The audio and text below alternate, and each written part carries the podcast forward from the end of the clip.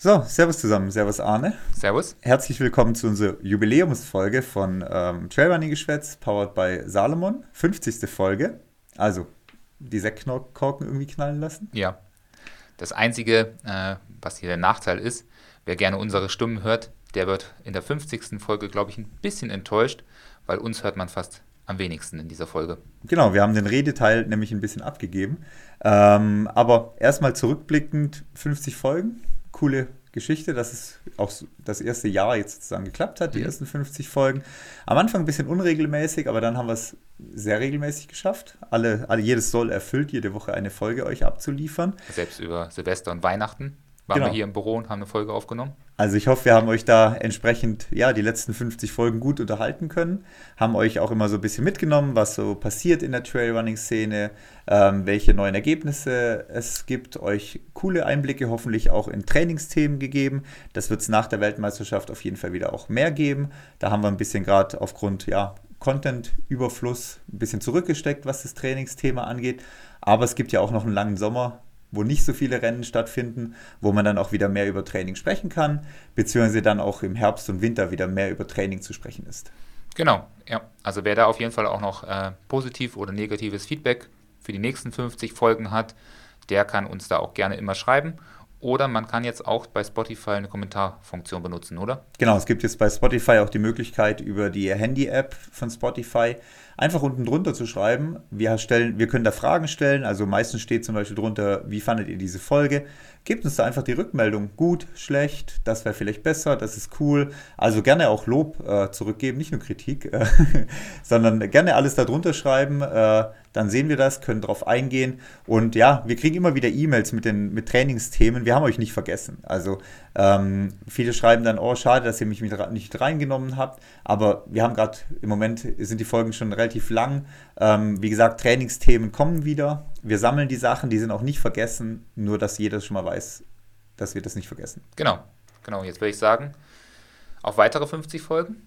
Schauen wir mal, was kommt. Wir versuchen weiterhin äh, viel Abwechslung zu machen, viel Nerdkram aus der Szene, äh, viele Ergebnisse, viele ja, Studien, viele ähm, Trainingstipps. Also da wird auf jeden Fall noch einiges kommen. Und ich glaube, ähm, da haben wir mit der Szene erst so richtig angefangen, äh, noch was herauszuholen. Ich glaube, da wird in den nächsten Jahren noch viel, viel Content auf uns zukommen. Genau. Jetzt aber erst das Interview. Und zwar mhm. haben wir einen prominenten Gast. Ja der vor allem in den letzten zwei Wochen noch einiges an Prominenz dazu gewonnen hat, auch äh, weltweite Aufmerksamkeit und jetzt auch WM-Teilnehmerin nämlich ist auf die 40-Distanz. Genau. Wir haben nämlich ähm, die Golden Trail-Siegerin Daniela Oemus äh, zu Besuch oder im Interview, die ähm, ja die Golden Trail-Serie in Sagama, das, die World Series, den Auftakt quasi gewinnen konnte. Genau, wir haben ihr ein paar Fragen gestellt ähm, direkt nach dem Rennen, da konnte sie die Fragen noch nicht beantworten hat sich aber jetzt sehr, sehr viel Mühe gegeben, die Fragen zu beantworten. Sie liest dann immer die Frage vor und beantwortet sie ähm, sehr detailliert und ähm, sehr umfangreich. Ich glaube, da kann jeder was mitnehmen und viel miterleben, ähm, wie sie trainiert, was sie erlebt hat und was ihre Ziele in naher Zukunft sind. Ja, also viel Spaß mit dem Interview. Wie ist es in Zegama als erste Frau über die Ziellinie zu laufen? Wie war die Stimmung und deine Gedanken dort in diesem Moment?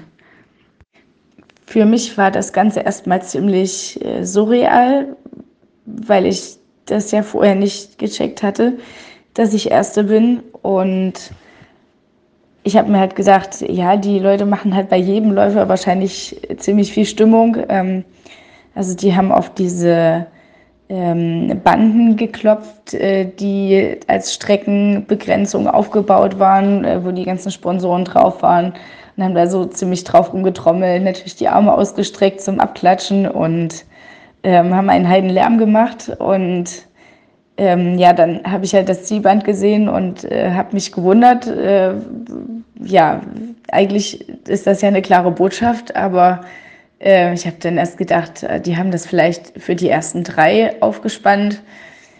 Ähm, ja, war schon irgendwie ein komisches Gefühl und äh, ich habe dann nachdem ich durch das Zielband durchgerannt bin, den Moderator gefragt, welchen Platz ich belegt habe.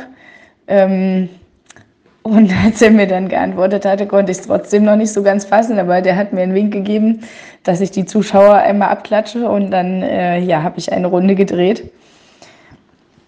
Und dann habe ich mich nur gefragt, äh, wo die ganzen Frauen denn sind, wo ich, von denen ich dachte, dass sie noch vor mir sind. Ich war von dem Ganzen also erstmal einfach nur überwältigt. Ähm, dann kam ja auch bald die zweite und dritte Frau ins Ziel und ähm, gerade mit der Therese habe ich mich, äh, also wir haben uns dann sehr zusammengefreut, äh, weil wir auch ein Zimmer geteilt haben und uns ähm, viel unterhalten hatten und sie hat sich ja auch deutlich verbessert äh, gegenüber dem Jahr zuvor.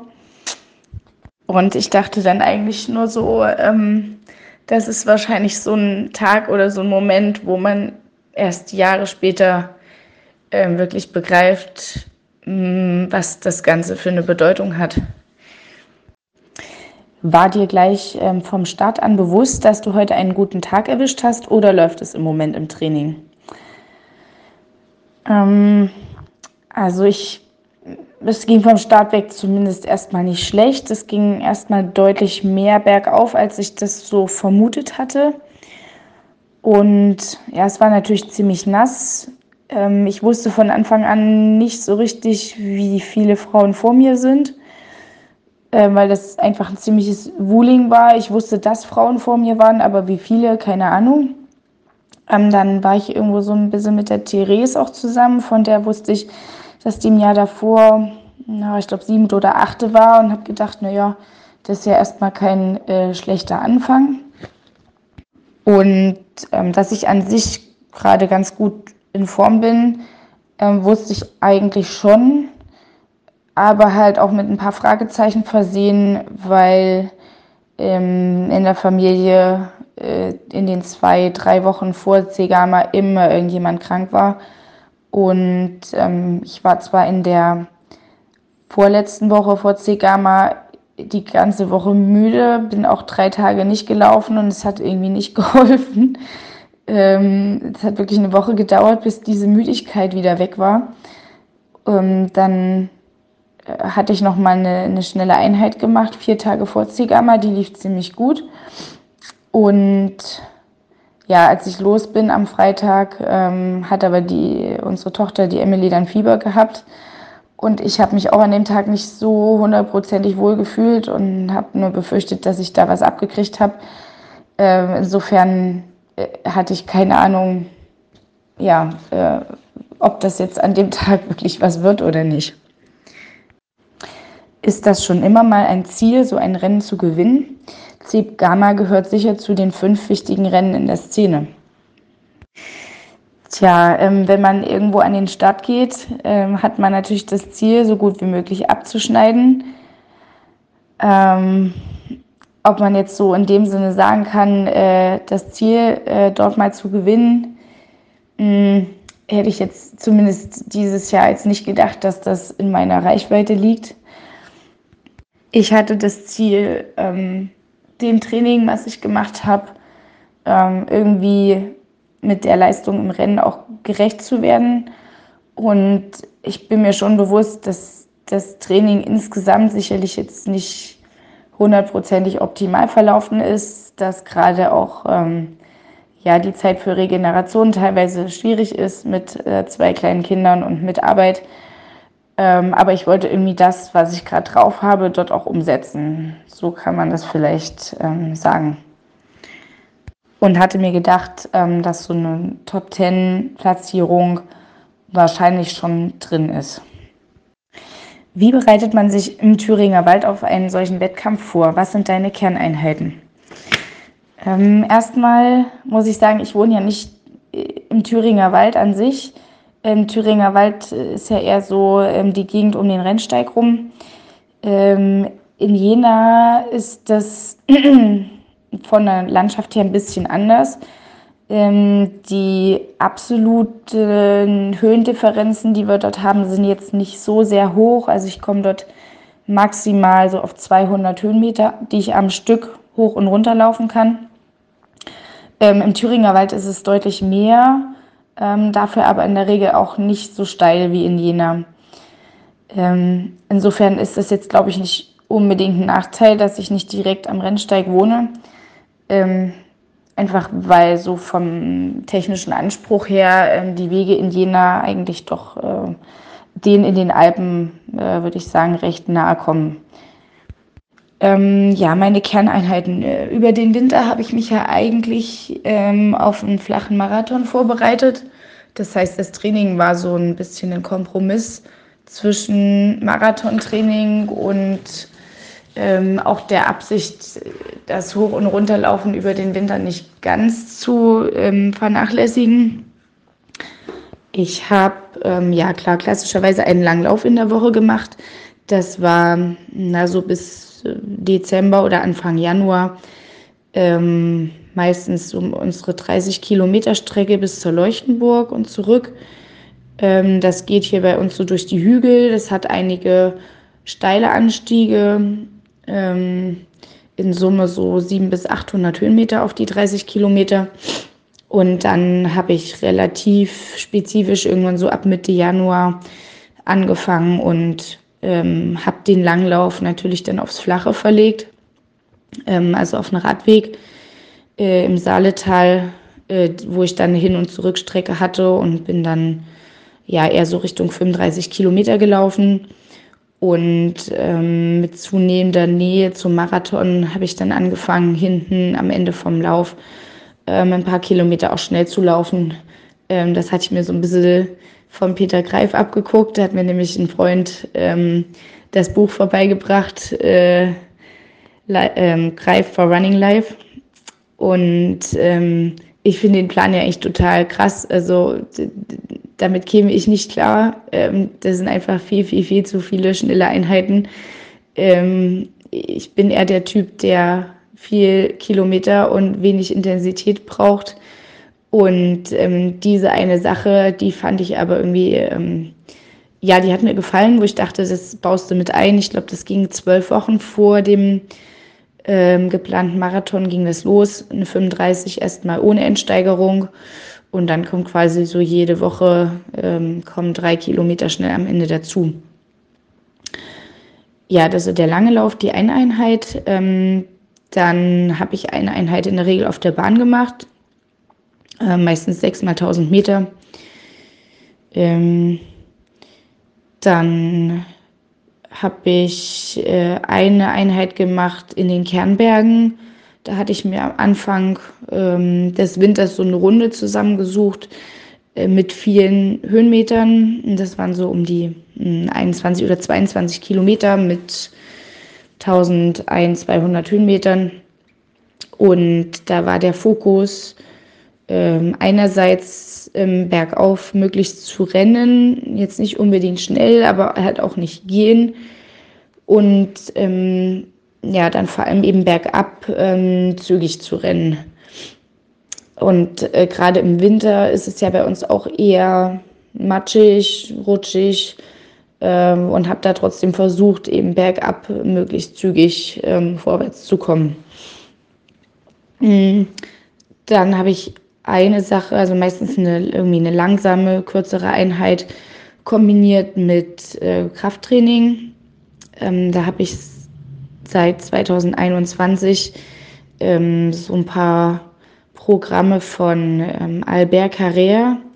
Das ist ein spanischer Physiotherapeut. Ähm, der macht eben so ja, Krafteinheiten, Kraftstabi-Einheiten, würde ich jetzt mal sagen, für Läufer.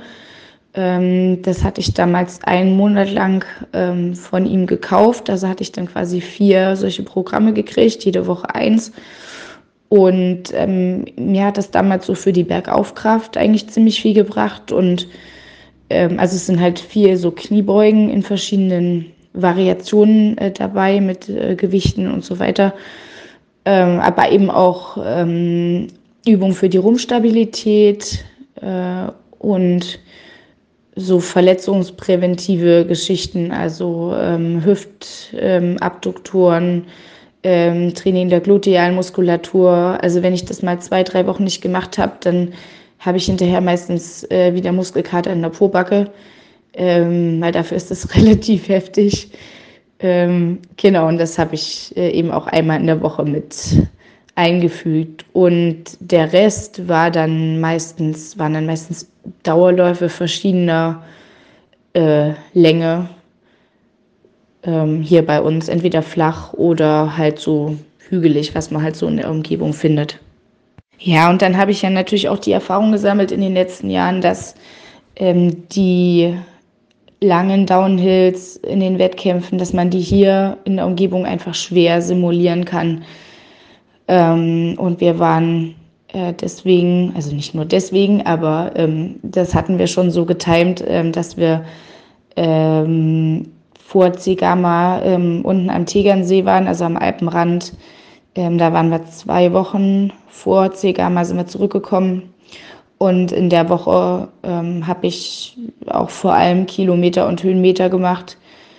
Und eigentlich mit dem Ziel eben, dass sich die Beine auch an die längeren ähm, Downhills irgendwie gewöhnen. Genau. Zu der Frage mit den ähm, Kerneinheiten ist mir gerade noch was eingefallen.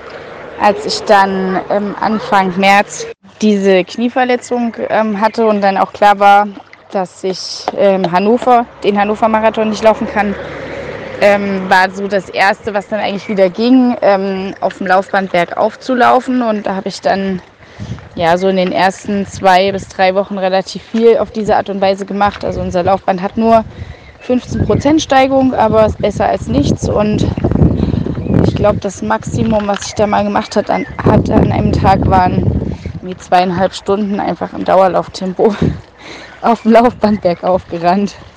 Ähm, ja, und dann ab März habe ich auch mehr als die eine Einheit in der Regel ähm, im profilierten Gelände gemacht. Also habe dann schon versucht, dass ich da zweimal in der Woche ähm, irgendwie ein paar Höhenmeter zusammenkriege. Machst du dir vorab genaue Gedanken über dein Pacing, über die Verpflegung und die Rennstrategie? Ähm, zuerst äh, vielleicht das Pacing. Ähm, das ist, würde ich sagen, einfach Gefühl, so blöd wie das klingt, aber ich laufe seit oh, mittlerweile elf Jahren ohne irgendwie einen Pulsgurt. Und ich glaube, man hat schon so ein, ein, Gefühl, was sind 42 Kilometer. Ähm, man schätzt vorher ab, wie lange ist man da ungefähr unterwegs und ähm, schlägt halt dann irgendein Tempo ein, wo man denkt, das kann ich hoffentlich bis zum Ende durchhalten. Meistens ist man dann doch am Anfang ein bisschen zu schnell, so aus der Erfahrung raus.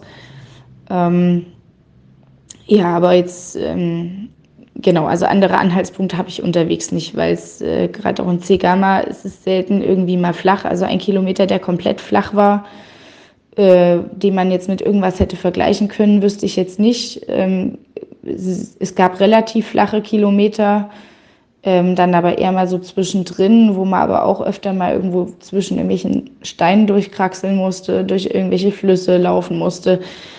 Und so hundertprozentig flach waren sie dann halt meistens doch nicht. Ähm, ja, deswegen, also wenn es äh, wenn es eine andere Möglichkeit gibt, sowas zu pacen, dann äh, könnt ihr mir mal eine Nachricht schicken, aber ich habe keine Idee, äh, wie man das sonst äh, angehen könnte, außer vielleicht noch über die Herzfrequenz. Wobei ich sagen muss, ähm, meine Herzfrequenz, die war die drei Tage vor C-Gamma äh, gerade früh im Bett, äh, jenseits von Gut und Böse. Ähm, also ich weiß nicht, ob das, das so ein guter Anhaltspunkt gewesen wäre. Ähm, ja, die Verpflegung. Ähm, klar, die äh, plane ich so, äh, weil das halt geht. Ähm, es gab diesmal von der äh, Golden Trail aus ähm, vier Verpflegungsstellen, äh, wo man ähm, die eigene Flasche quasi aufnehmen konnte, also wo man vorher eine Flasche abgeben konnte. Man hat sie dann unterwegs bekommen. Das war bei Kilometer 14, 20, 22 und 30. Und ähm, bei so einer Streckenlänge ähm, ja, greife ich eigentlich auf, ich sag mal, Flüssignahrung zurück. Ähm, das heißt, ich hatte in die Flaschen dann ähm, ja was reingefüllt. Ich kann es ja sagen, einfach eine Mischung aus äh, Morten, ähm, Xenofit und äh, Maltodextrin. Da habe ich vorher mal so die Mischung im Training ausprobiert und ähm, in der Menge, wie ich das mache, äh, ist das zumindest für kühlere Temperaturen gut. Also wenn es wärmer gewesen wäre, hätte ich ein bisschen mehr Wasser hinzufügen müssen. Und dann hatte ich, achso, und das, diese Mischung, die habe ich halt in alle ähm, Flaschen reingefüllt. Ähm, hatte teilweise mir dann eine 250 und teilweise auch eine 500 Milliliter Flasche geben lassen. Und das ist ja dann kalorienmäßig schon relativ viel, wenn man sich so überlegt, was man da alles an Pulver reingekippt hat. Und dann hatte ich zusätzlich noch ähm, sechs Gels dabei. Und ja, die habe ich nach Gefühl äh, irgendwie genommen und die waren dann aber auch am Ende alle. Also ich glaube, das letzte Gel hatte ich boah, sieben, acht Kilometer vor Ziel genommen ungefähr. Ja, eine Rennstrategie ähm, hatte ich in dem Sinne jetzt, also ja, ich wollte für mich die bestmögliche Zeit erreichen äh, oder die schnellst, also so schnell wie möglich ins Ziel kommen, aber ähm, dadurch, dass ich jetzt keinen, wie soll ich sagen, Hauptgegner hatte, wo ich jetzt sage, äh, ich ähm, will jetzt diese eine Person oder diese zwei Personen, die will ich jetzt unbedingt schlagen, ähm, und die haben die und diese Schwächen und deswegen ich das Rennen jetzt so und so an. Sowas, ähm, also in Bezug auf andere Rennteilnehmer hatte ich jetzt nicht. Ähm, genau, es war einfach für mich ähm, eigentlich der Fokus auf mich, auf ähm, meinem eigenen Tempo, ähm, dass ich das möglichst bis zum Ende durchrenne und ja, das dann so getimt ist, dass am Ende dann möglichst auch keine Körner mehr übrig sind, weil dann hat man irgendwie die ganze Energie auf der Strecke gelassen. Was sind deine nächsten Ziele in der Saison? Vielleicht ein Podestplatz bei der Golden Trail World Series? Ähm, ja, erstmal bin ich ja jetzt noch zur WM nachnominiert worden. Äh, deswegen ist das jetzt erstmal das nächste Ziel und das ist ja natürlich auch schon bald. Ähm, ja, viel Zeit für Training bleibt dann wahrscheinlich zwischendrin nicht mehr. Ähm, dann möchte ich natürlich äh, noch zwei Läufe von der Golden Trail World Series mitmachen. Ähm, damit ich da in die Wertung am Ende komme und äh, hoffentlich auch zum Finale fahren kann. Ähm, ob das jetzt ein Podestplatz wird oder ob das realistisch ist, ja, muss ich mal schauen. Ähm, es sind ja, gibt ja noch einige schnelle Läufer, die sicherlich die Serie mitlaufen, die jetzt aber CGAMA nicht gelaufen sind. Ähm, ich weiß jetzt nicht, wie sich meine Form über den Sommer entwickelt. Ähm, aber ja, ich würde sagen, so wie bei Cegama habe ich das Ziel, bei den Rennen, die ich dort noch mitmache, ähm, für mich möglichst das Maximum rauszuholen. Und welcher Platz es dann am Ende wird, das ähm, muss man schauen. Ähm, mich hatte ja auch der Greg Follet ähm, angeschrieben, ähm, gefragt, äh, ob ich vielleicht doch Marathon du Mont Blanc laufen will wo ich eigentlich, obwohl ich jetzt eigentlich äh, als nächste Rennen von der Golden World Series ähm, den Dolomites und äh, Siazinal geplant hatte.